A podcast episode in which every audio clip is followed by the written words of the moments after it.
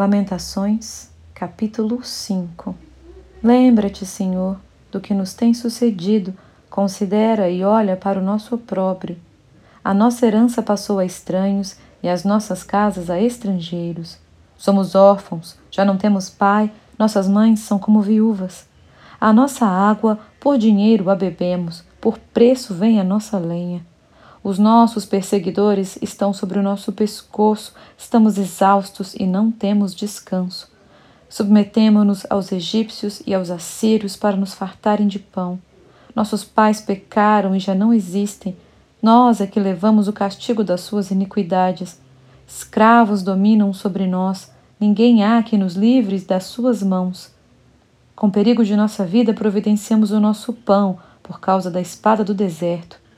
Nossa pele se esbraseia como um forno por causa do ardor da fome. Forçaram as mulheres em Sião, as virgens nas cidades de Judá. Os príncipes foram por eles enforcados, as faces dos velhos não foram reverenciadas. Os jovens levaram a mó, os meninos tropeçaram debaixo das cargas de lenha. Os anciãos já não se assentam na porta, os jovens já não cantam. Cessou o júbilo de nosso coração, converteu-se em lamentações a nossa dança. Caiu a coroa da nossa cabeça. Ai de nós, porque pecamos.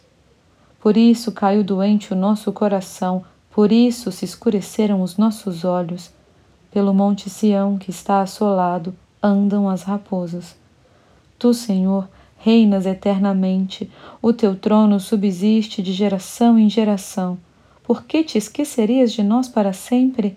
Por que nos desampararias por tanto tempo?